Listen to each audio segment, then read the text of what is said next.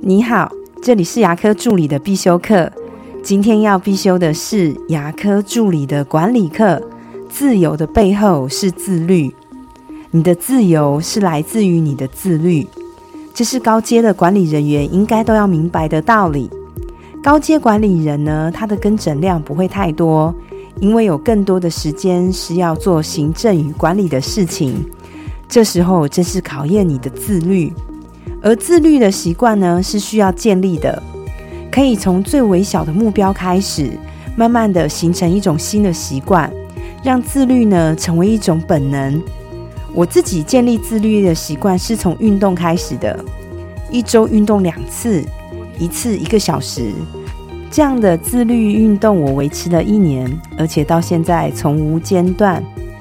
当养成自律的习惯以后，接下来就是要建立时间颗粒。知名的企业战略顾问刘润先生，他曾经在一个专栏里面提到一个时间颗粒的概念，它是指一个人安排时间的基本单位。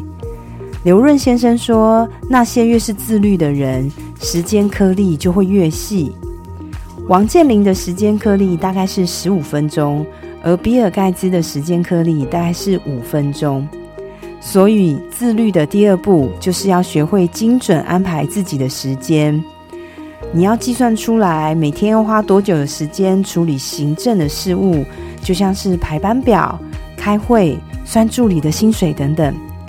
一开始的时间单位可以是小时，慢慢的再要求自己缩短为三十分钟。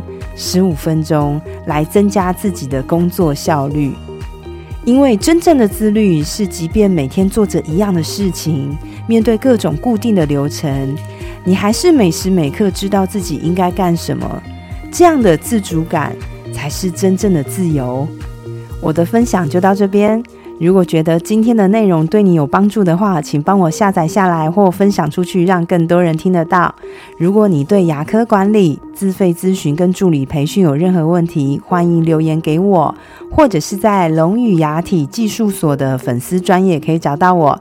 下次再见了，拜拜。